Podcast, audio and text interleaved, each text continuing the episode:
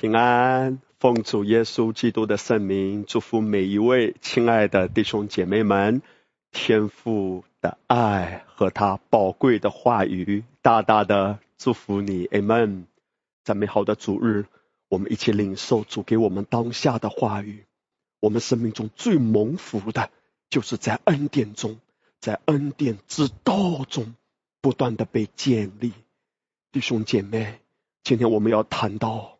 我们如何能够胜过生命中的失望，甚至是苦读呢？我相信天父啊，要借着这一篇道，帮助许多的弟兄姐妹，从你内心深处的煎熬中完全的出来。在今天这个时代，人人自危，躁动不安，有太多宝贵的心灵，每天都活在。无比的煎熬中，内心深处有许多的苦闷是不为人知的，有许多的郁闷啊，有许多的失望，甚至是苦毒积压在心头，对人的健康也都带来很大的破坏。但是天父他深爱我们，虽然你可能信主多年了，但是无论你信主多年，我们的生活中啊，都会面对不同的挑战，所以若不是单单看耶稣，不是每时每刻转到他面前，我们心中有很多的东西，靠着自己的力量和人的安慰是难以消解的。年少的有年少的苦和毒啊，年长的。也有年长的苦和毒，但是我知道主，他给我们生命中最宝贵的，就是他的道，他的道像什么？像活水一样，来冲刷我们，来洗涤我们。无论你心中有多少的愁苦，也许你说，牧师你不知道哈，以前啊。我没有来教会的时候，在世界中呢，我对世界的黑暗和丑陋并不稀奇。那么，也许你说我来到教会的时候，我觉得教会大概是另一片天地吧。但是在过往的年日，你可能在教会中也是伤痕累累，甚至你在教会中所受的伤害，比在家庭中、在职场中。受的伤害更多、更深。我常常在想啊，像我们这些做牧者的，包括教会的牧羊领袖们，我们的心啊，真的是要常常来到主面前，靠着主的恩典保持柔软，有一颗受教的心。因为我们要问：今天我们带出来的到底是什么呢？今天我们传递的到底是在传递？恩典的知识，还是恩典的生命？我想这个真的是值得我们去思考。所以求主怜悯我们，帮助我们。我们知道我们成长的空间很大啊！我也绝对不敢夸口说，今天我能带给你的都是祝福。也许无形之中，我带给身边的一些弟兄姐妹，可能也是一种伤害。也许是我的讲话，也许是我的表情，也许是有一些做事的方式，并没有那么成熟，所以求主怜悯我。我相信我们一起啊，都要持续不断的在恩典中成长，因为我相信我们的心愿都是渴望在教会中彼此建造，而不是互相拆毁。但是，若不是靠主的恩典，我们带出来的。甚至可能啊，伤害比祝福更大。神总是呼召我们，不要成为拿石头扔别人的人，而要成为一个祷告的人。主给我四个字，在我跟大家看下面一篇诗篇之前，我先跟大家分享这四个字。就是医治伤病，所以主提醒我，让我去默想诗篇七十三篇，我的心也被安慰。神也借着这一篇诗篇，不但服侍我，我相信也一定能够服侍你。我要跟弟兄姐妹从诗篇七十三篇一起来看呐，我们该如何走出心中的伤害？诗篇七十三篇第一节，圣经说：“神实在恩待以色列那些清心的人。”如果我们看全篇，就很清楚的看到，圣经的作者他谈论自己曾经怎样在最黑暗、最孤独、最失望，甚至心中满了苦毒的境地中，被上帝拉起来，而神是透过怎样的方式来恢复他。让他的心再次转向主，依靠主。在一开始的时候，圣经在这里面说：“神啊，实在是恩待那些心中清心的人。”耶稣说：“清心的人有福了，因为他们必得见神。”清心是什么意思呢？这不是指一种外在宗教的行为哦，多祷告、多读圣经，承认这不是坏事，但不是透过这一些宗教的动作来衡量一个人的心是不是清心。真正的清心是谈到这个人与神的关系，他向着神的心是不是真正的单纯，一颗非常纯粹的心，就是主啊，我只是单单。要认识你，更多的认识你。我只是单单讨你的喜悦，主啊，帮助我更深的，在我的心思意念、每日的生活中，更紧密的连接于你。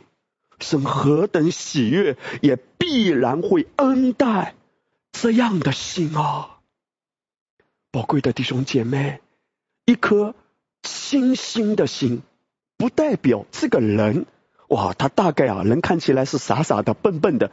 一个人的头脑可以很好用的，他可以很有逻辑，很有思辨能力，很有创意，整全的思维。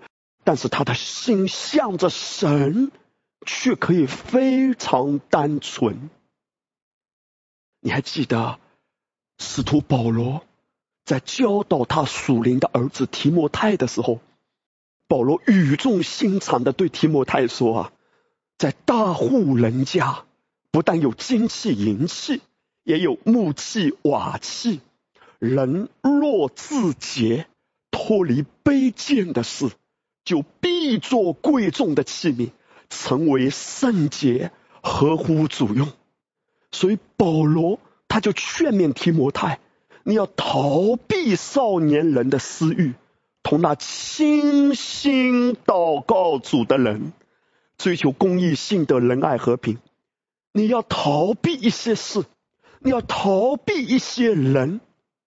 宝贵的弟兄姐妹，为什么要逃避？哎呀，是不是显得太骄傲了？是不是显得太无情了？不跟他们在一起？不是的，因为保罗知道这个世界的污染力。保罗知道一个人的心，如果是。没有被洗涤的一个人的心，如果是很复杂，或者是充满私欲，如果跟这样的人一直混在一起，你难免会被污染。所以保罗说：“你胜不过，你还不知道怎么办吗？逃啊！你要逃啊！有一些的人，你只要远远的给他祝福，因为你可能也帮不了他，你也胜不过，但你可以逃啊！你要选择跟什么人在一起？今天龙徐牧师问你啊。”你最好的朋友是谁？我告诉弟兄姐妹哈，一个人生命的成长过程中，你可以看出来的。如果他原先最好的朋友都是世界上的人，但是渐渐渐渐，他的心呢，更认识主的时候，他最好的朋友一定是基督徒的。这不是一种骄傲，而是你要知道。你可以爱很多人，但是有一些的话语，有基督在里面和没基督在里面，完全不一样。有些话是没办法沟通的。那么，当你的生命更成长的时候，你会更进一步的知道，有一些人啊，他就算都是基督徒，但你发现你跟他还是很难亲密的连接与沟通，因为他的思维中还有许多这世界的东西。保罗就这样劝勉提摩太，他说：“你要同那清心怎么样祷告主的人。”箴言书二十二章十一节。圣经说：“喜爱清心的人，因他嘴上的恩言，王必与他为友。”我们来看吕正中译本，他这样翻说：“喜爱心力洁净的，就是说这个人动机是单纯的，这个人的心啊是很干净的，是很纯粹的，而且他的口中有恩言的时候，连我那些有权威的，他都想要做你的朋友。”也许你的能力不如他，你的银行存款不如他，你的资财不如他，但是，其实我们都喜欢和什么样的人做朋友啊？和心里干净的人。其实，对一个在教会服侍的领袖同工来说，这一点是尤为重要的。在圣经中，你可以看到有两个领袖来做对比。一个就是扫罗，一个就是大卫。我们倒不是说大卫的生命中没有软弱，没有污点，大卫也有软弱。但是论到向着神的心，两者是完全不同的。等大卫跌倒之后，他被责备，大卫马上就悔改，他的心是非常柔软的。而扫罗呢，当他跌倒之后，他还是在找很多的借口和理由。哎。为什么神称大卫是合他心意的呢？因为大卫向着神的心还是单纯的，而事实上你也看到，虽然扫罗一次一次追杀大卫，他虽然名义上是以色列的王，以色列是属神的百姓啊，神的选民啊，但是他充满了自我中心，他向着神的心是不干净的。我想啊，对一个服侍同工、一个领袖来说，我们都需要被提醒：我们向着神的心是否干净？因为只有向着神的心是干净的、是纯粹的，你向着人的心才能干净和纯粹。如果你的心是不干净的，心里有很多私心啊、杂念啊，也许能用恩赐或职分。暂时欺骗人，但既或人不知道，神也不会一直容许的。在教会中，有人眼中看来富裕的人，也有人眼中看来不富裕的人。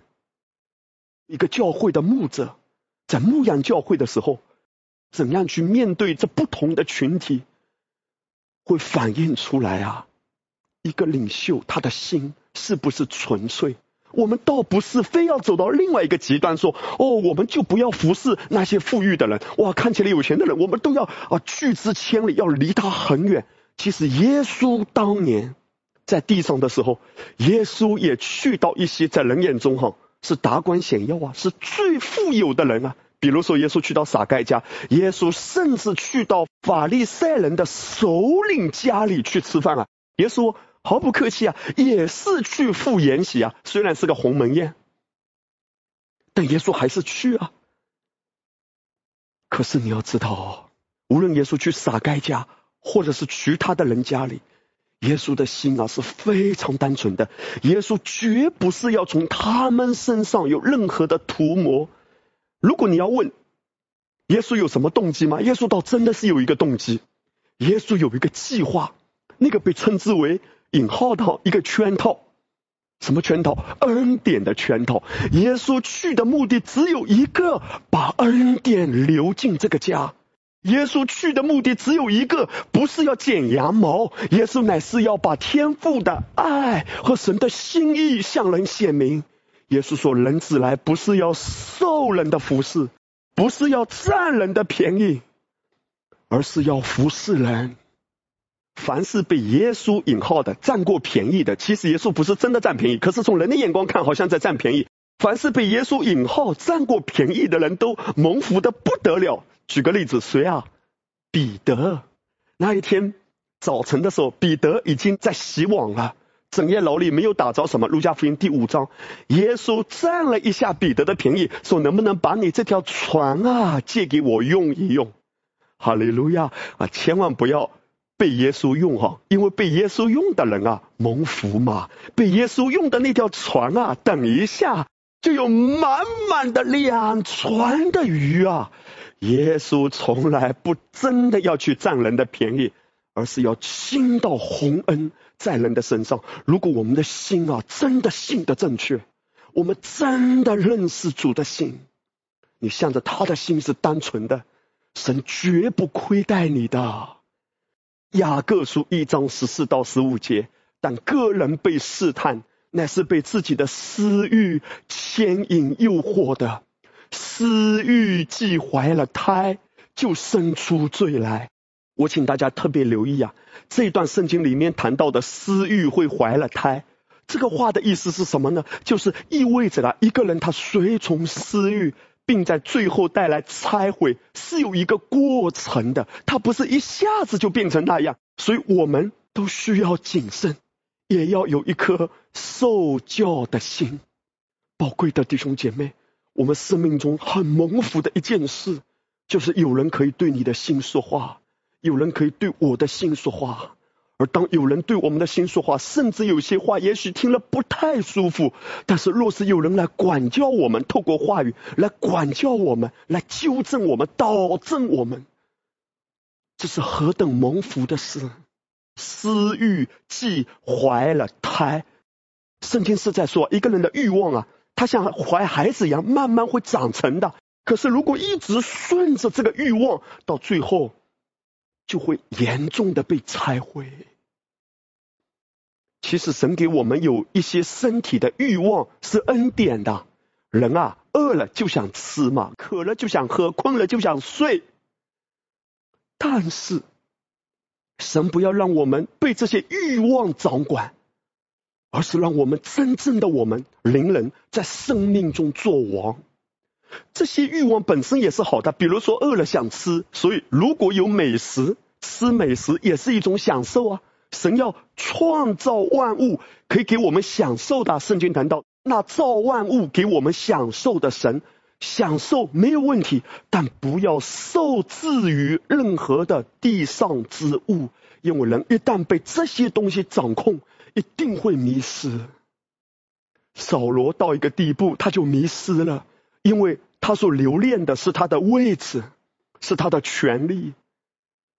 到一个地步，扫罗就无法无天。扫罗的心房成为一个藏污纳垢的暗房。同样是雅各书第一章，圣经说啊，我亲爱的弟兄们，不要看错了。各样美善的恩赐和全备的赏赐，都是从上头来的，从众光之父那里降下来的。在上一节，圣经在这里提醒说：私欲怀了胎，就生出罪；罪既长成，就生出死来。紧接着，圣经就提醒说：你不要看错了。什么意思啊？谁是你的供应？人为什么容许私欲怀胎？因为人可能把某一个人当做他的供应者，所以就可能容许私欲，容许一些不应该有的想法，甚至是手段，在他的生命中占据他、掌权了。而圣经却提醒说：不要看错了，那你要看对。怎样算看对啊？各样美善的恩赐和全备的赏赐。都是从上头来的。你有一位爱你的爸爸，阿巴父的心中有这样的渴望，他渴望他的孩子真的认识他的心。因为人之所以容许私欲怀胎，这些欲望常常是基于一个人的不幸，一个人的恐惧，由不幸带来的恐惧嘛。因为不相信阿巴父是我的供应者，同样，一个人如果容许他的失望，甚至是苦毒怀了胎，什么叫做苦毒呢？就是自己喝毒药，却希望别人去死吗？其实心中啊很讨厌别人，甚至是恨别人，但对方可能不知道啊。每一天被这种苦水淹没，很辛苦的。所以不要容许这种意念一直在我们的里面怀胎。那如何能够从这个苦毒里面出来呢？圣经给我们一个提醒，说不要看错了，你要往上看，因为你在平行的角度，你往下看，往左看，往右看，你看不到一个能够真正给你盼望、给你安慰、给你力量的任何一个人都不是你的救世主吗？他说你要抬起头来往上看，从众光之父那里降下来各样美善的恩赐。各样全备的赏赐，人可以欺骗你，人可以伤害你。阿巴父都知道他是信实的，你看到了吗？扫罗可以用各种方式来追杀大卫，但大卫他为什么有仇不报啊？啊？难道大卫是在等十年之后吗？君子报仇，十年不晚。我先放你这几年。大卫从来没有想过自己动手，因为大卫说：“我岂能动手杀害耶和华的受膏者？”他根本不是从人的角度来看扫罗，他一直看到的是神。主啊，难道你不知道吗？你知道的。你若不动手，我怎敢动手？大卫的眼睛一直看对了，所以他能够海阔天空。才能够走向光辉岁月，因为他真的知道天父阿爸真的爱你，哈利路亚！如果我们不知道阿爸父对我的爱，我们如何能够放人一马？我们只会冤冤相报，以仇恨应对仇恨。安息不是什么都不做，但是要跟着神的带领做。在平和的心态中，一步一步前行，弟兄姐妹啊，生命中有许多的苦水，有许多的委屈，是人可能无法理解的。但是主今天呼唤我们啊，把眼睛放在阿巴身上，他知道的。你看到在启示录里面，使徒约翰，他在灵里看到这个画面，也领受到主对他说的话。神叫他发出这句话，说写信给以弗所的教会，要告诉他们：你若不悔改，灯台就要挪开。神是给机会的，但是若不悔改，灯台就会挪开。这个不是指失去救恩。田牧师曾经分享过这一节经文，他说灯台挪开，指的就是也许是神给人的平台。也许是神给人的影响力，神会挪开。神在说什么？神在说：“我都知道的，我都看得到的。没有人有自夸的资本。”圣经也谈到：若有人以为自己站立得稳，需要谨慎，免得跌倒。因为今天你我若不悔改，灯台也会挪开。也许你的软弱跟别人的软弱不一样，但是我们的生命中。都不敢夸口，对不对？都有一些质疑啊，有一些我们自己的盲点，也许还没有意识到。但圣灵借着他的道，也许借着人的劝勉，都来提醒我们的。所以我们都有一颗柔软的心，而我们在这个过程中看见，神是掌权的。我知道我的救赎主永远活着，所以我们的心向着他，就放心了。主啊，我知道你爱我的。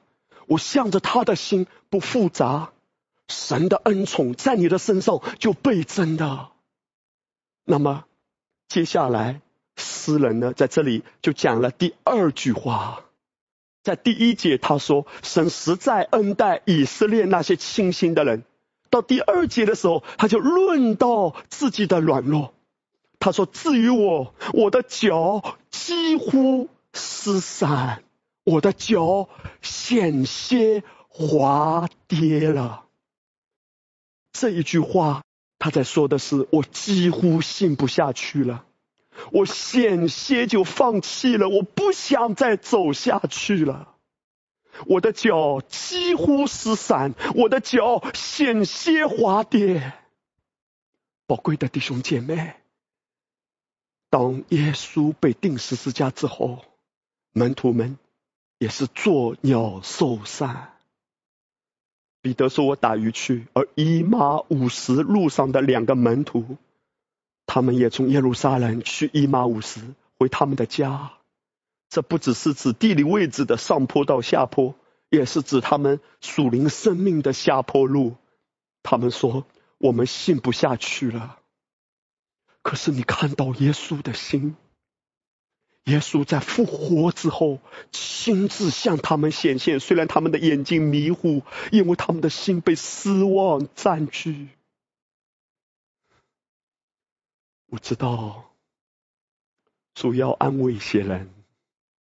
要鼓舞一些的人，因为当你听到这篇信息，如同在伊马五十的路上，耶稣亲自向两个门徒显现，耶稣来陪伴他们。其实耶稣没有一下子马上就告诉他两个门徒说：“你们知道我是谁吗？我就是耶稣啊！我已经复活了。”没有，耶稣一步一步来。为什么？因为耶稣要给他们表达的机会。耶稣没有说：“哎呀，你们什么忧伤，什么软弱。”耶稣反而容许他们讲出来。他们问耶稣：“哎，他们因为不认识耶稣嘛？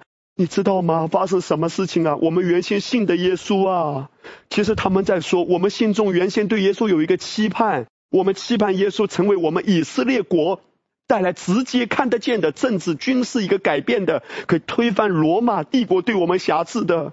可是没有想到，我们原先有这种期待，现在都落空了。”耶稣没有一下子说：“我就是耶稣，我复活了。你看，我有复活的大能。”耶稣没有，耶稣慢慢跟他们开导，因为天父知道人受伤的情绪，天父的爱是非常细腻的。在圣经中，你可以看到耶稣代表天父的心，他不是看到一个受伤的人就劈头盖脸给他一通教训，耶稣总是安慰他、扶持他、聆听他。在圣经中，耶稣好多的神迹都是对一群的人的，比如耶稣平静风浪，船里有一群的门徒，这个神迹是为一群的人行的。耶稣的五饼二鱼的神迹，包括第一个神迹水变酒，也是对一群的人。可是不只是一群的人才有神迹，耶稣常常去关注一个人，他可以长途跋涉。在炎热的中午，去到撒玛利亚的村庄，去安慰、去服侍，在人认为根本不值一提的撒玛利亚的妇女，这是一个极度受伤的心房。但耶稣聆听他，耶稣医治他，这是天父的心。神让我们看到，他非常关注的是什么人？Last, lost, least，最微小的、最落后的、最迷失的，没有人真正尊重撒该。耶稣却对撒该说：“我要到你家里，住在你家，不只是吃饭。”耶稣直接住在他家里，因为耶稣关注这一颗在人看来啊光鲜亮丽，可是内心极度受伤的心。耶稣也爱他。我们要问啊，我们通常在什么时候会跌倒呢？是听到别人说一些刻薄话的时候吗？是被引诱而不能胜过的时候吗？这都有可能。但魔鬼很诡诈的一点，就在于没有任何东西来引诱你，他只是让你看到某些人的糟糕或狂妄的作为，就心怀不平，甚至。被苦毒占据。你看啊，诗篇七十三篇，圣经的作者马上讲下面一段话。他说：“我见恶人和狂妄人享平安，就心怀不平。他们死的时候没有疼痛，他们的力气却也壮实。他们不向别人受苦，也不向别人遭灾。”他说：“因为我看到许多人很狂妄。”许多人做很多的坏事，但是好像他们过的都是好日子哎。在这里面，他之所以跌倒，几乎站不住，几乎信不下，不是因为他自己被试探了，不是因为他自己做了什么不好的事，而是因为他看到别人的问题，他说我站不住了。宝贵的弟兄姐妹，在这里面我们看到什么？看到我们的人呢？都是很容易受外在的环境或者受人影响的。这其实给今天一个教会的牧者提出一个很重要的问题：你到底把人带向哪里？我们绝对不是说一个牧者不应该有榜样，如同我们刚才说的，保罗告诉提摩太，你要逃避少年人的私欲。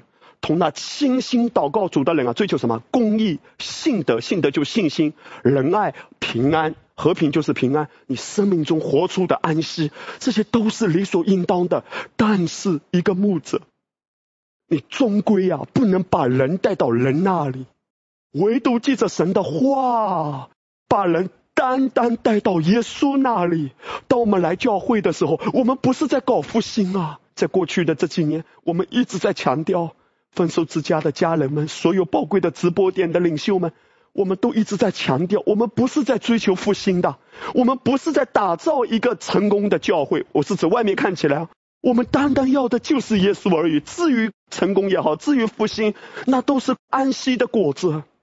诗篇七十三篇，这个作者啊，他其实讲到后面的时候，等一下我们会看到，他是有一个幡然醒悟的。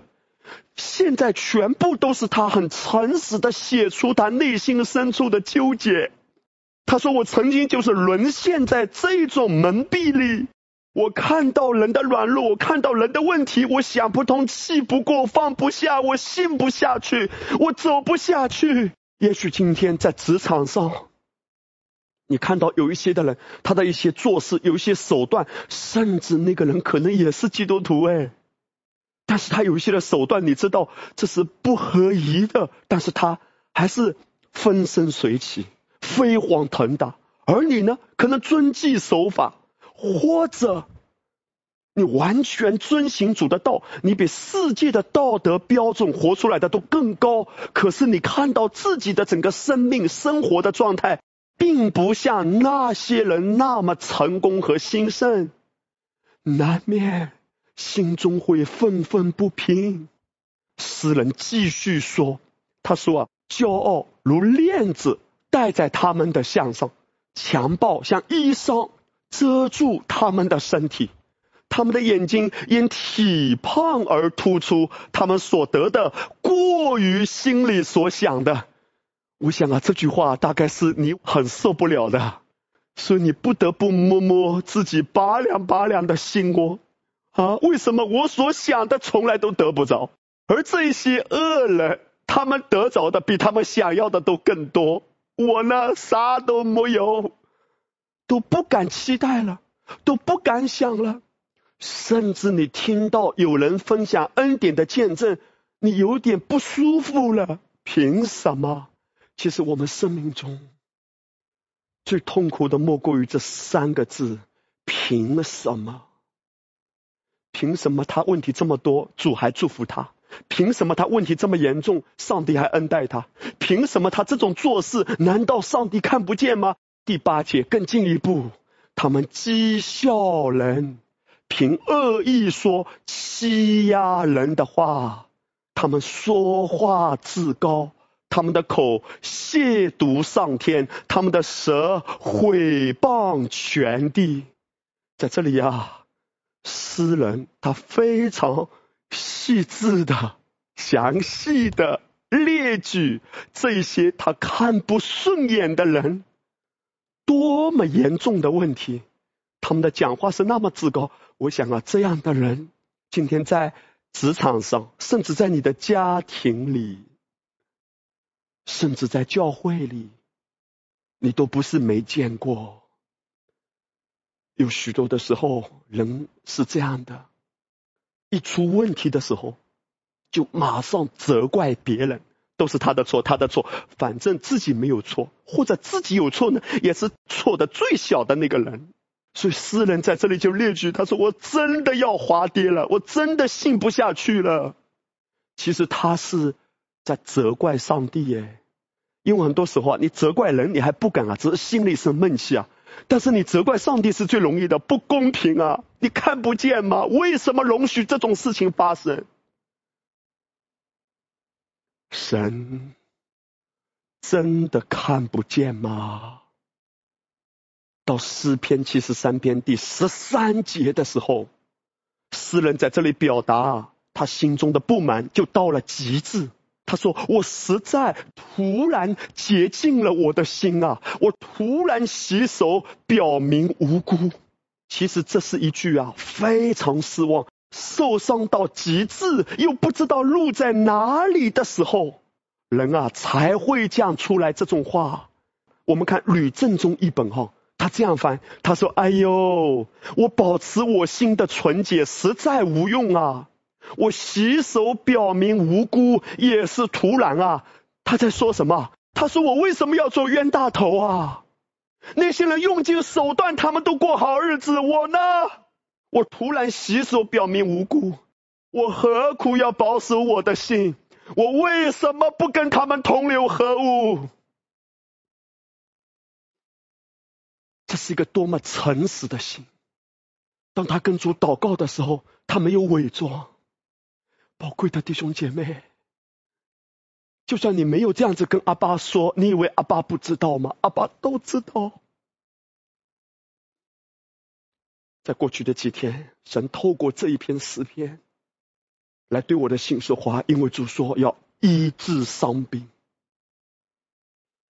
正在看直播的很多宝贵的心灵，你的心也可能这样受伤了。有时候你真的会有这种犹豫：我要不要也同流合污算了？我真是看不顺眼啊！其实从暂时来看，如果一个人他看到别人用不好的手段却兴旺发达，对那一个依然持守公义和圣洁生活的人来说，是很有挑战的。甚至在教会中，当你看到一些你觉得很不合宜的事发生，你说我呢？为什么我要保守我的心，活出圣洁？上帝好像都看不见哎。所以很多的人就在这样。魔鬼的谎言蒙蔽中，他说：“那算了，我也不要底线了，我也放弃吧。”或者在人际关系的冲突中，人们会说：“是你先对我不公，所以休怪我对你不义。”可是你知道吗？大卫却说：“我岂敢动手杀害耶和华的受膏者呢？我可以做我能做的事。”但我不可以做神不允许我做的事。神不允许我的是什么？就是我在苦读里，我在愤怒里去做事。就算我做一些事，我也要被神带领。听好，弟兄姐妹，有时候神带领我们，当我们受伤的时候，不是什么都不要做回应；当我们看到一些确实不公不义的事，我们也不是什么都不做的。但是你要确保你的心不是在那种苦读里、那种仇恨里做，因为很多弟兄姐妹，当他的心不对的时候，他做一些事可以有很正当的理由，是为了捍卫自己，或者是为了捍卫别人，但到最后其实带来对自己的伤害和对别人的伤害是更大的。诗篇七十三篇可不是。一直在那里发泄啊，他后面是给出一个非常明确的方向的。十六节，诗人在这里说：“我思索怎能明白这事？眼看时系为难啊！”他在说的是：“我真的想不通哎，我真的不明白。”但是接下来你就看到了非常奇妙的转折。十七节，等我进了神的圣所，思想他们的结局。主啊，你实在把他们安在华地，使他们掉在沉沦之中。宝贵的弟兄姐妹，进了神的圣所指的是什么？就是在爱的连接里彼此鼓励和劝勉。而思想他们的结局呢？那个结局不单单指在地上的结局，诗人就透过永恒的眼光，在永恒的盼望中。去看待短暂的今生所发生的这一切是是非非，如何走出心中的愤愤不平呢？第一个方面就是进入神的圣所，不只是说要去到哪一个会堂，这里面所表达的意思就是和弟兄姐妹在爱里面连接啊。诗人说：“我心中真的好苦啊，我自己走不出来啊。如果一个人还继续被关在小房间里的，如果一个人一直在啊黑暗的房间压抑啊，在那里抱怨，在那里苦读，会越陷越深。所以他做一件事，他说：我要踏出去，我要进到神的圣所，我要和人连接，和神连接啊。”就是保罗对提摩太说的：“你要同那清心祷告主的人，神在发出一个邀请啊。他说：你来，你来，你一个人没力量祷告，你就找人来一起祷告。你来，加入小组，你来。”虽然也许你说，哎呀，牧师啊，你的讲道反正之后能够上传的，可是为什么但凡我们能有机会，哪怕和小组的弟兄姐妹一起，我们一起在主日的时候来敬拜主呢？为什么不要一个人要一起呢？因为这是一种非常奇妙的连结的弟兄姐妹啊，我们在一起不是人的聚会呀，事实上非常奇妙的，当我们一起祷告，一起敬拜。也不要说，哎呀，我旁边的人有多大的恩高啊！哇，敬拜的恩高，祷告的恩高，哪怕我们都是一群软弱的人，可是当我们一起呼喊耶稣啊，一起来敬拜耶稣啊，爱是我们连接在一起，爱是我们相聚一起，我们在天父的爱里。我们连接在一起，天赋的爱要充满在我心里，很奇妙的。希伯来书第三章，总要趁着还有今日，天天彼此相劝，免得你们中间有人被罪迷惑，心里啊就刚硬了。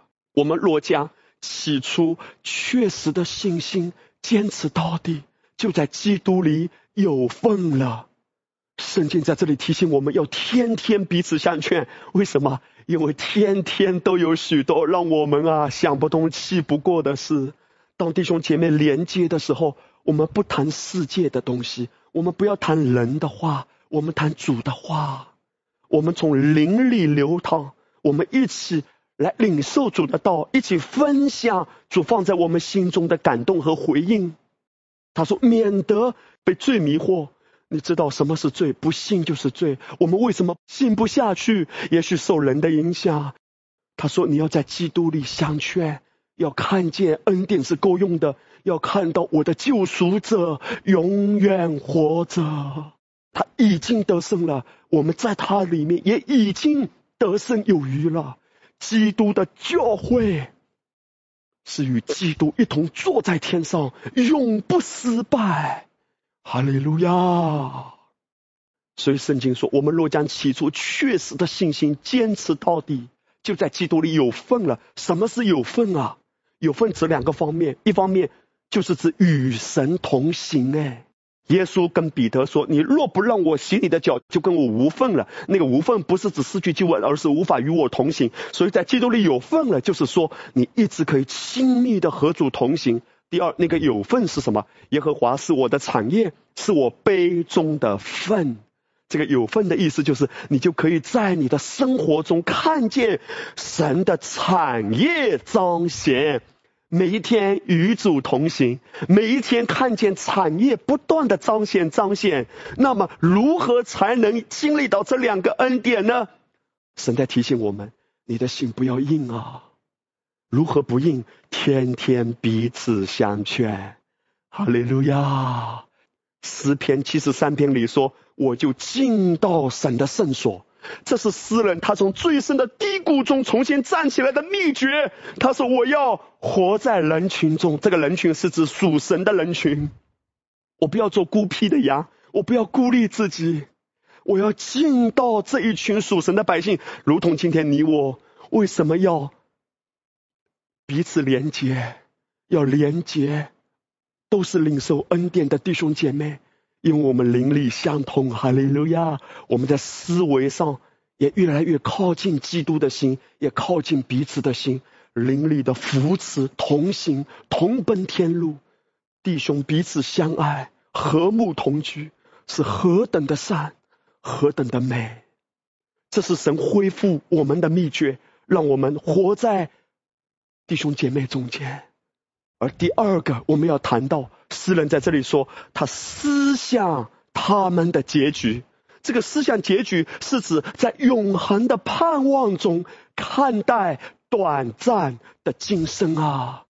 今天我们在生活中遭遇许多我们觉得很不公平的事，我们就真的崩溃了，觉得走不下去。其中一个原因是因为我们的眼光太浅，我们很多的时候只看到眼前，我们就觉得人生在地上的日子就是全部。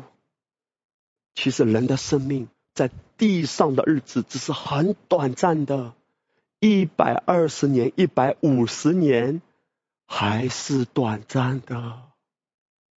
因为人的生命，当他的身体离世之后，对基督徒来说是睡着了，对世人来说是死了。当身体结束之后，是他生命进入另一个世界的开始。我们不要为这世上人眼中的恶人。愤愤不平，因为诗人在这里说：“你思想他们的结局啊，他们的结局是什么？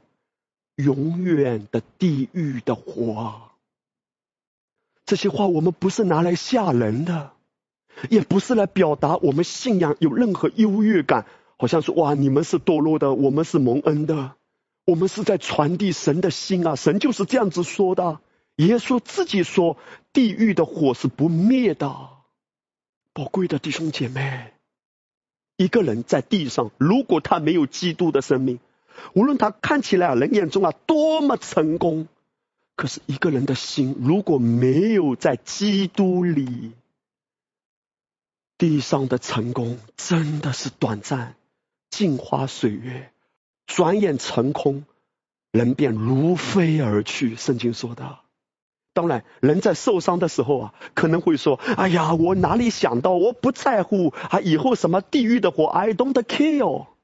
I want him to go to hell. No, go to hell 就是现在，不能够等到 tomorrow，也不能够等到 tomorrow 的 tomorrow. No，就是现在，我要让他下地狱。人啊，很多时候就是走不出来。”就算你想到他以后会面对地狱的火，我们也很难心生怜悯，因为苦毒蒙蔽了人的心。但是主的话语有这种能力的，你真的听，你真的静下来。当我们真的想不开、气不过、放不下的时候，就要让我们坐下来。为什么我常常跟弟兄姐妹说？我的生命中很蒙福的一件事，就是神常常用末世论的教导，用背题的信息来洁净我的心。因为你真的看见你的人生在地上的日子是何等的短暂啊，弟兄姐妹啊，地上的日子是多么的短暂啊！成功或失败，人认同不认同？喜欢或不喜欢都会过去。思想天上的事，我们的结局到底是什么？不可思议的荣耀，不可思议的恩宠，永远和主同在。而不止如此啊，有很多的人在地上的时候，主也会向你显明他的结局的，包括连你自己也是啊。主会把好事情带到你的生命中，一人的路像黎明的光，越走越光明。那么反过来呢？如果是不幸的人呢？那就是越走越黑暗。那既或在地上你没看到，神也让你有永恒的眼光。但很多人在地上，你就会经历到，你也会看到。哥林多后书。四章十七到十八节，在这里面，神啊做了一个非常特别的对比。他说，一个是自战自清，一个是极重无比、永远的荣耀。自战自清是什么？就是今天在很多的人眼中看来是极重无比的，太重要了，我损失了，太重要了，舍不得啊，很痛苦啊，每天陷在忧伤里，因为我们把太多。不重要的看得太重要，而把很重要的看得不重要。当人把重要当做不重要，把不重要当重要，而没有把重要当重要，把不重要当不重要的时候，人心就迷失，就愤愤不平了。主今天要转变我们的眼光。你正确的懂得看你的日常生活中那些得失，神不要让我们患得患失，而是让我们坦然无惧的面对人生的输赢和成败。这是一种笑看风云的心态，因为你与基督一同坐在天父的右边，在你的生命中有一种底气来提醒你，万有都是你的。耶稣在十字架上说：“成了，万有的产业是基督的。”也就是你的基督如何，你在世上也如何，这是真实的。哈利路亚。同样，在罗马书第八章，我们得救是在乎盼望，只是所见的盼望，不是盼望。谁还盼望他所见的呢？但我们若盼望那所不见的，就必忍耐等候。况且啊，我们的软弱有圣灵帮助，我们本不晓得当怎样祷告，只是圣灵亲自用说不出的叹息替我们祷告。非常奇妙的弟兄姐妹，当圣经在罗马书八章二十六节讲到圣灵帮助我们祷告，我们都很清楚啊，是指的灵语祷告，或者说是方言祷告。而在这之前。神在提醒我们：你要盼望那所不见的，不要被眼前暂时的所见的这一些给蒙蔽了，就夺去了我们的平安和喜乐。可是我们心中有时候就是专注地上的事吗？那怎么办？他说。让圣灵来帮助你吧。原来方言祷告有一个很大的能力，就是帮助你把你定睛于世界之物、定睛于世上之事的焦点转到天上去。当你在灵里祷告，需把看到那样的，你在灵里面让圣灵帮助你，哈利路亚！就在不知不觉之中，你整个心会扬起来，弟兄姐妹。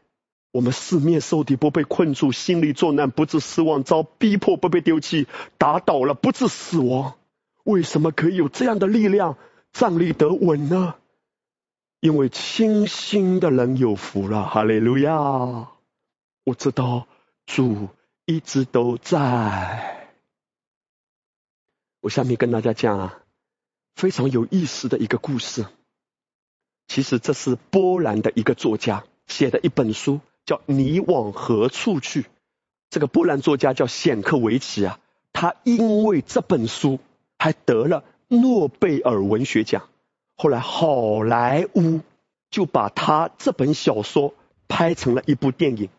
其实这本小说里有一些的历史背景所谈论的很多的事情啊，真的是他考察过的，都是符合当时的历史背景的。那么他这个小说。包括他后来被拍成电影的那个电影，就是《暴君焚城录》，谈到的是什么呢？就是基督教会在初期的时候，就是《使徒行传》之后，教会继续往前走的日子。因为当时他们是在罗马帝国的统治之下，而罗马帝国呢，他们唯一拜的就是凯撒。是人吗？而基督的信仰，我们高举的是基督，那么他们当然不能够容忍有另外一位神嘛。所以教会在罗马帝国刚开始是受尽逼迫的。而这本小说里面就谈到基督教会如何在非常严酷的大环境之下，看起来是在夹缝中生存，但依然非常顽强，非常有力量，而且生机盎然，蓬勃发展。宝贵的弟兄姐妹，其实啊，我们不要忘记啊。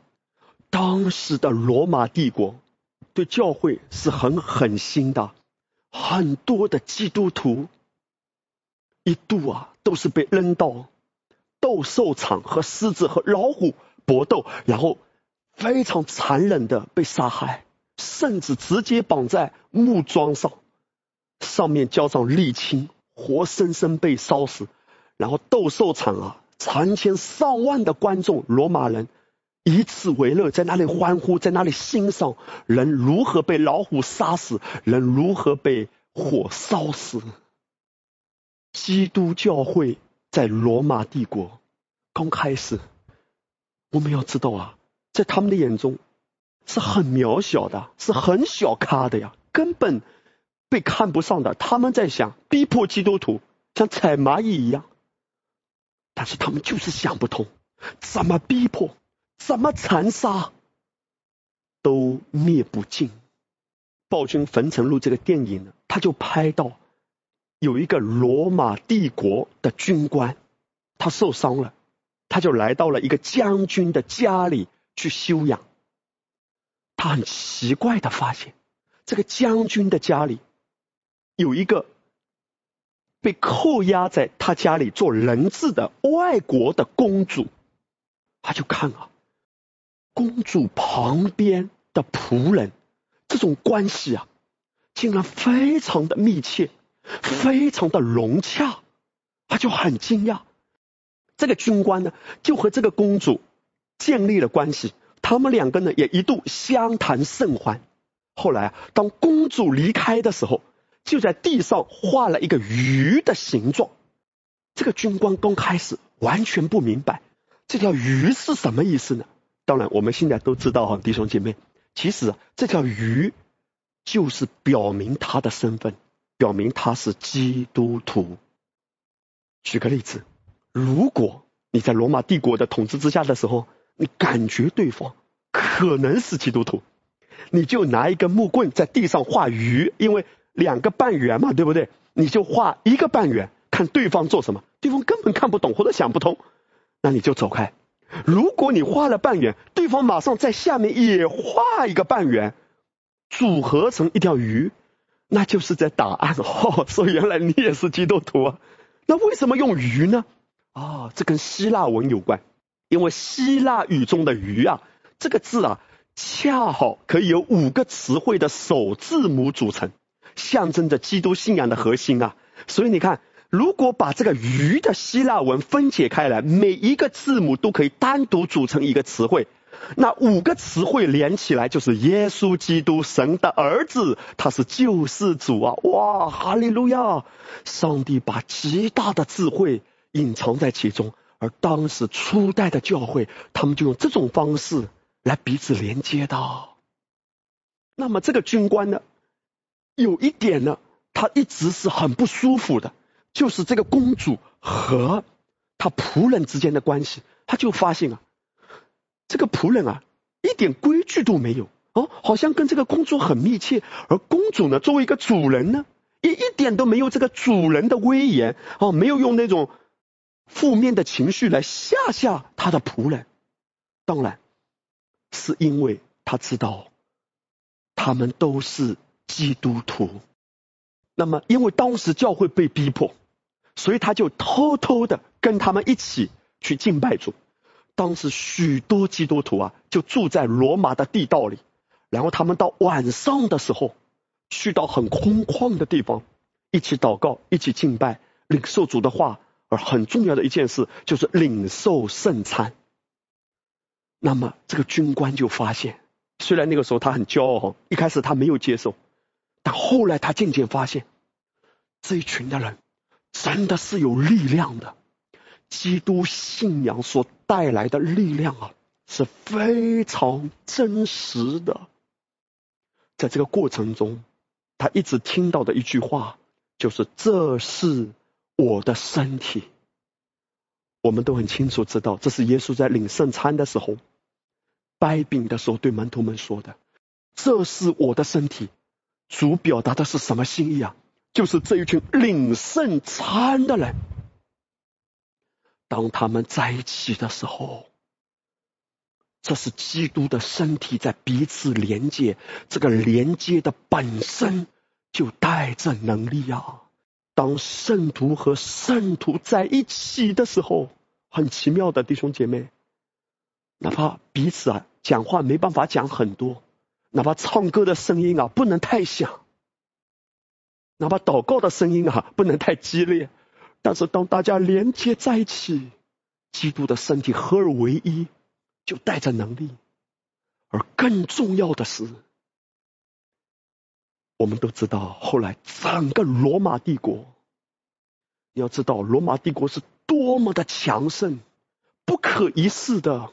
而基督的信仰刚开始在人的眼中是非常渺小的，但罗马帝国竟然。被基督信仰完全的征服了，甚至到后来，罗马的皇帝都成为基督徒。是什么样的力量，让他们只要承认是基督徒就会被杀死，他们依然承认？是什么样的力量，让他们一个一个勇敢的可以去到斗兽场被活活的吞噬，去到斗兽场被活活的烧死？他们无怨无悔，弟兄姐妹，就是盼望那所不见的。我知道，在地上的日子是短暂的，我知道，在地上的日子终将结束，而主为我预备那荣耀的冠冕。这就是使徒保罗说的：“那美好的仗我已经打过了，当跑的路跑尽了，所幸的道我已经守住了。从此以后，有公义的冠冕为我存留，就是安那公义审判的主到那日要赐给我的，不但赐给我，也赐给凡爱慕他显现的人。主啊，我知道你会来的。”圣经说，主耶稣他看见摆在前头的喜乐，就轻看眼前的羞辱。主啊，我看见那永远的荣耀，所以我轻看这地上许多不公平的遭遇发生在我身上。我看到永远的荣耀，我可以放得开。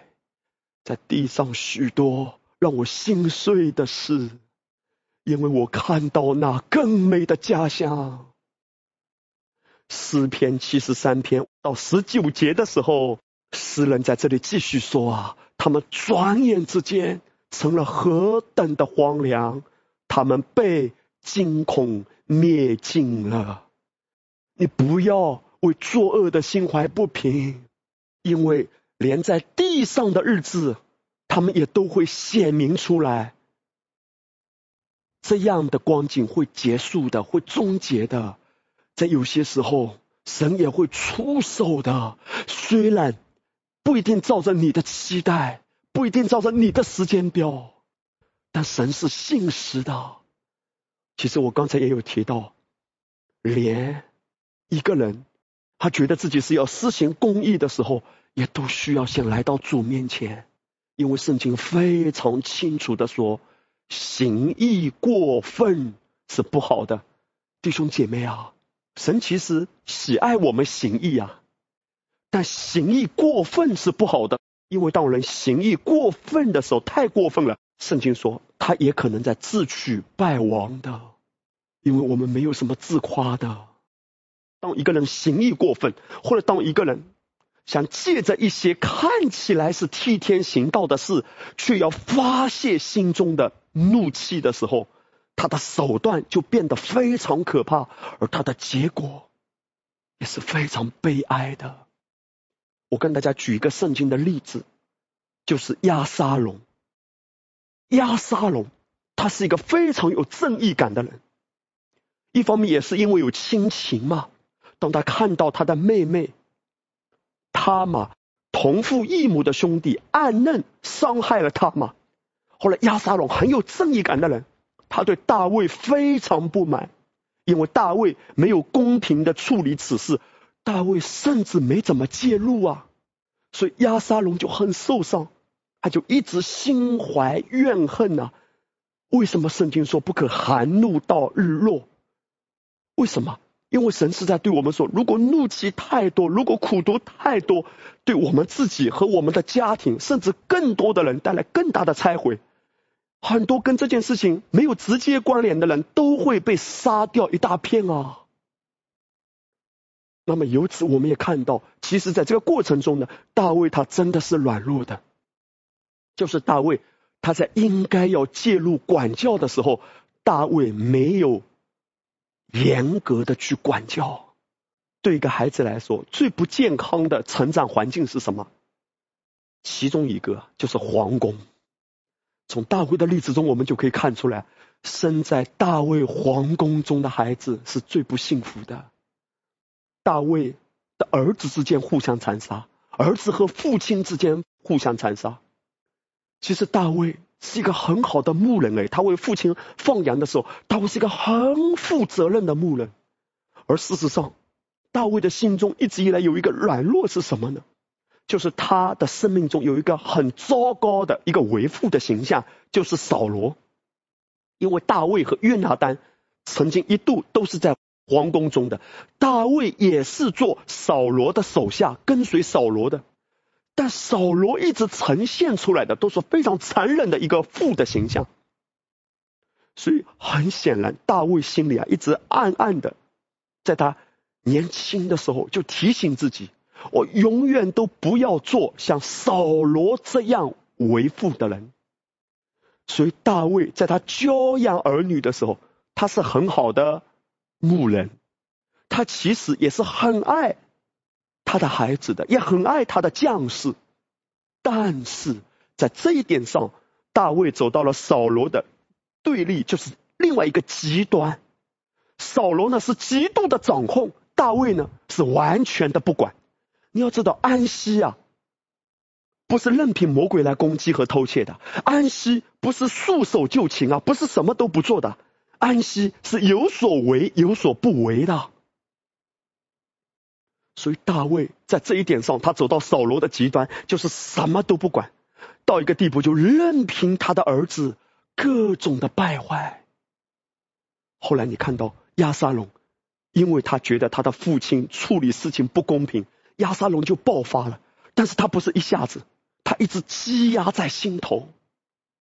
那么你看到，其实大卫有另外一个模式，这个人啊，其实是非常聪明的。如果做模式，从这个角度看，这个人是非常聪明、非常厉害的，叫亚西多福。但亚西多福对大卫呢，也一直怀恨在心。为什么？因为亚西多福，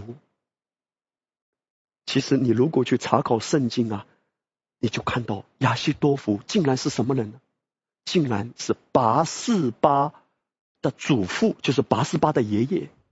哇，他之前一直做大卫的模式的，后来当亚沙龙就大卫的儿子造反的时候，你说亚沙龙他就想到谁啊？他就想到亚西多福，他就把亚西多福请过来。亚西多福他在想，时候终于到了，亚沙龙终于造反了。亚西多福承认自己没有能力造反。但他要用自己的计谋来帮助造反的人，在这里面你一直都看到人的诡诈在运行。但问题在哪里？就是亚沙龙，你看他整个人生的历程啊，他虽然看起来是很有正义感，但亚沙龙从来没有转向神。亚沙龙啊，你没有看到他任何一次对神有信号的。虽然有正义感，我告诉你，最可怕的就在这里。一个人可以有正义感，但却不信靠主。他的正义感加上自己的手段，打着正义的旗号，就会做非常邪恶的事。亚西多福呢，很显然虽然足智多谋，但也用尽诡诈的手段。现在亚西多福和亚沙龙两个人结盟了。亚沙龙献祭的时候，打发人去将大卫的谋士基罗人亚西多夫从他本城请了来。于是叛逆的事派甚大，因为随从亚沙龙的人民日渐众多。后来啊，亚沙龙他就对亚西多夫说：“你们出个主意，我们怎样行才好啊？”亚西多夫对亚沙龙说：“你父所留下看守宫殿的妃兵，你可以与他们亲近。”以色列众人听见你父亲憎恶你啊，凡归顺你人的手就更坚强。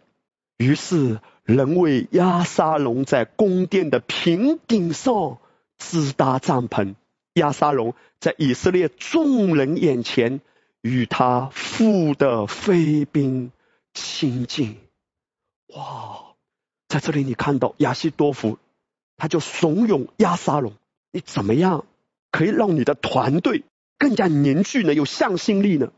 他说啊，你呢就在平顶上，你熟悉吗？因为他想起大卫曾经犯罪嘛，所以他用同样以其人之道换其人之身，也是在房顶上。亚沙龙是大卫的儿子啊，跟他父亲的飞兵在房顶上犯奸淫。让所有的人都看到，然后呢，一定要把这件事情传到大卫的耳中，让大卫呢，怎么样让他更受到羞辱的，就用什么样的手段。所以你由此可以看到，这个亚西多夫他真的是很有手段的。其实亚西多夫他恨的呀。不只是大卫，其实他也恨的是所有跟大卫有关的人。亚沙龙看起来是他所扶持的对象，也只不过是他发泄自己苦毒的一个棋子。他让亚沙龙去做这件事情，这件事情无论亚沙龙最后有没有被杀死，也都会成为亚沙龙生命中极其可怜的一个污点，因为他跟他父亲的嫔妃做这种事，而亚沙龙呢？他真的被冲昏头脑了，哇！他觉得这是一个好主意啊，怎么样可以羞辱父亲？怎么样可以羞辱大卫？你不要忘记，无论如何，大卫是亚沙龙的父亲啊。与此同时，大卫他的心呢，也是愿意悔改，向着神的。神是监察人心，神知晓万事。其实所谓的正义感，加上人的为所欲为。最后的结果是非常可怕的，而就在这样的情况之下，其实大卫的心还是有依靠的。大卫在这个过程中也一定是想到，因为自己的罪、自己的软弱，大卫没有一直都责怪别人啊。大卫也承认，也知道是因为他自己的软弱。我们接下来往下看，亚西多夫后来呢，就给亚撒龙出了另外一个主意。当亚沙龙把这些模式招聚过来的时候，他说：“我怎么样可以尽快登基？那登基之前一定要怎么样？把父亲杀掉吗？”亚西多夫就对亚沙龙说：“请你准我挑选一万两千人，今夜我就起身追赶大卫，趁他疲乏手软，我忽然追上他，使他惊慌，跟随他的民必都逃跑，我就单杀王一人。”其实从人的角度看啊，亚西多夫这个主意啊是非常厉害的。你说圣经怎样谈论亚西多夫？撒摩尔记下十六章二十三节说啊，那时亚西多夫所出的主意啊，好像人问神的话一样。一个人啊，他又不信靠主，又足够的诡诈，人啊竟然把他当神一样的看待。他就跟亚撒龙说：“你给我一万两千人。”我带一万两千人去追杀，我今夜速速把他给杀掉，因为他算到这个时候的大卫应该是很软弱，也很灰心的，不只是身体疲惫，心里也很虚弱，趁机下手是最好的，所以他给出的建议是什么？速战速决。那么亚沙龙呢？他为了这件事情啊。更加有把握。他就在想，那我不能听你一个说，那我就找另外一个模式，叫互赛。那互赛呢？亚沙龙他看不清楚，虽然名义上是亚沙龙的模式，但互赛的心呢，还是向着大卫的，因为他看得出来，神真正要用的人是谁，所以他就给亚沙龙出了一个主意，他就说啊，你知道吗？大卫啊，虽然现在看起来是逃难。但是他心里呀，很显然也是有很多的仇恨，有很多的愤怒啊。我们这个时候如果一定要这么急的追上去，没把握啊，谁知道大卫他现在到底状态怎么样？万一我们打败了，别人就会说啊，亚沙龙或者是亚沙龙的手下退败了啊，这个传出去啊，对民心不稳。所以户塞呢就出了一个主意，他说：“我们啊不要急，我们慢慢来。”我们等啊，把以色列全境那一些凡是愿意跟随你的士兵啊，等他们都来了，把他们招聚整齐了，再慢慢的杀过去，步步为营，一步一步来，不要急的，大卫逃不了哪里去的，早晚会要他的命的。亚沙龙呢，听完两个人的建议之后，就觉得户塞说的有道理，因为速战速决呢，没把握。慢慢来，稳扎稳打，反正早晚他觉得啊，跟随他的人绝对多过跟随大卫的人，所以大卫他的父亲反正是他的囊中之物嘛，他就听了户塞的。后来户塞呢，马上就派人去通报大卫，让大卫赶快逃跑。亚西多福就知道，如果不是马上解决大卫。大卫就一定会杀回来。圣经就特别谈到一句话，哎，亚沙龙对以色列众人说：“亚基人户塞的计谋比亚西多福的计谋更好。”这是因耶和华定义破坏亚西多福的良谋。我要降祸于亚沙龙。圣经都提到啊，亚西多福那个才是良谋，才是好主意。如果要从打仗胜的角度来说，要听亚西多福的。神帮助了大卫。那一刻啊，亚撒龙不知道怎么回事，就听了户塞的，大卫就成功的逃跑。你知道最后的结局？所谓正义感很强的亚撒龙，和一心想着要报复、报复，一心想着要杀死大卫。的亚西多夫结局是什么？都很惨。大卫他逃难，他信靠主，有机会杀亚沙龙，他没有杀，他反而吩咐人留他一条命。但是后来到亚沙龙头发啊缠在树枝上跑不掉，约雅听到了，约雅就跑过来。你可以想象一下，其实说不定啊，亚沙龙看到约雅来，虽然他头发被缠住了，跑不掉。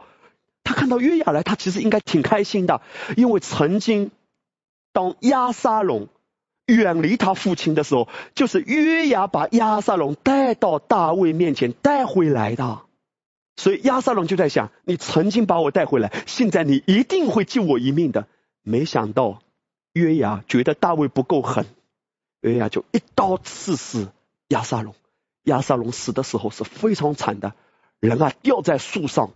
一刀被刺死，而你知道亚西多福的结局？他自己回到本城，到了家，留下遗言，便自己吊死了。亚西多福自己结束生命，因为他知道，一旦不照着他的计谋，一定败的。而被大卫追杀，他在想，还不如自己结束。宝贵的弟兄姐妹，诗篇七十三篇十九节。圣经谈到啊，他们转眼之间成了何等的荒凉，他们被惊恐灭尽了。谁被惊恐灭尽了？足智多谋、非常诡计多端、看起来很有正义感、一心想要报复的亚西多夫，以及啊，一心想要报复也是正义感爆棚的亚沙龙。我们华人讲一句话很有意思，叫“聪明反被聪明误”。圣经也提到的，力战的未必得胜，快跑的未必能赢，能言善辩的不一定真的会笑到最后，足智多谋的不一定走到最后。其实今天主在提醒我们，不要看眼前。保罗告诉哥林多的教会，他说：“我被你们论断，或被别人论断。”我都以为极小的事，连我自己也不论断自己。我虽不觉得自己有错，却也不能因此得以称义。但判断我的乃是主啊！所以时候未到，什么都不要论断，只等主来。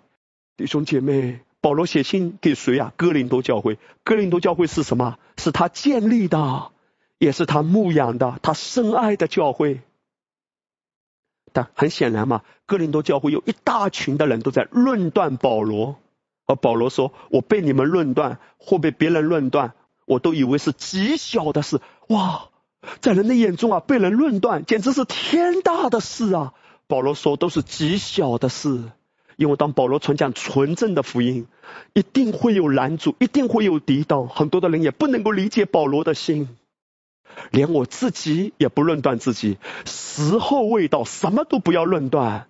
那什么叫时候未到呢？就是主来的那一天，他会把一切都显明的。只等主来，只等主来的前提是什么？主一定会来接我们回家，我们会告别这地上的日子，永远不会结束。当我们被提之后，世界会迎来七年的大灾难。我们是从天上的视角看地上，后来主会带领我们回到地上，开始千禧年的王国。一千年之后，我们永永远远回去和主在一起，再也没有结束。你想想，在地上很短暂的日子，而永恒再也没有结束。这短暂的日子，成败。输赢、是非都是短暂的，而短暂的日子竟然跟我们永恒是连在一起的。否则，在地上我们随便怎么活都可以了，不可以，因为有火发现，那火要试验个人的工程怎样。我们带到天上的是草木禾秸，还是金银宝石的工作呢？我们做的是人的工作还是神的工作？这就是为什么使徒保罗他真的是看透万事。加拉太书第一章第十节，他说：“我要得人的心，还是要得神的心呢？我若仍旧讨人的喜悦，我就不是基督的仆人了。人说我好，人说我不好，都是短暂。耶稣说：我不受从人来的荣耀。一个人最可怜的。”就是被人的掌声迷惑。耶稣说：“当人都说你好的时候，你就有祸了。在地上，一切都是短暂的。常常用这样的话提醒自己，我们的心啊，就真的安息了。难免有委屈，难免有泪水，有时候也真的会转转反侧。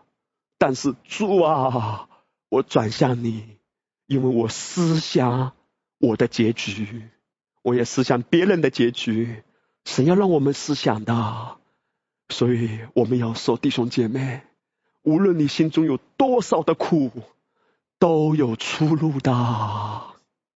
想想永恒，每一次当魔鬼提醒你的过去，你就提醒魔鬼的未来。哈利路亚。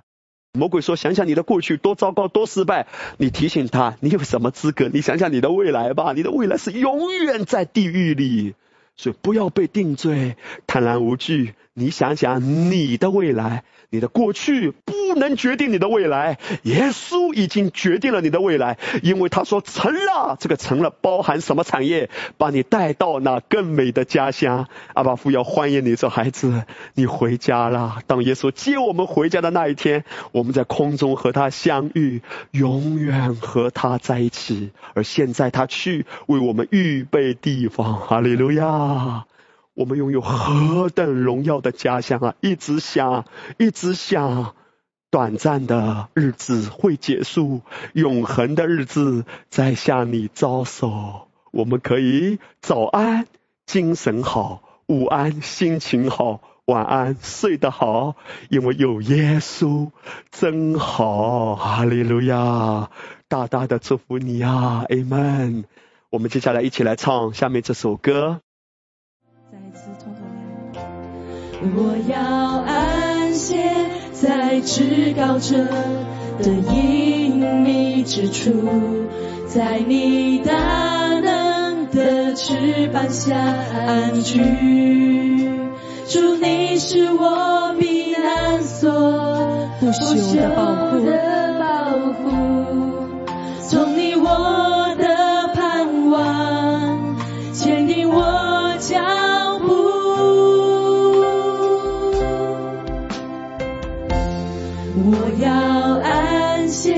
在至高者的隐秘之处，在你大能的翅膀下安居。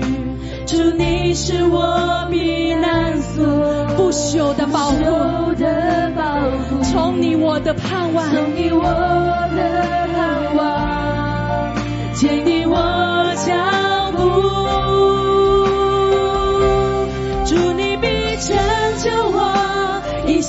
是保护我。耶稣，你遮蔽我，在你爱里不惧怕。耶稣，你拯救我，以心事保护我。耶稣，你遮蔽我，你必拯救我，主你必拯救我，以心事保护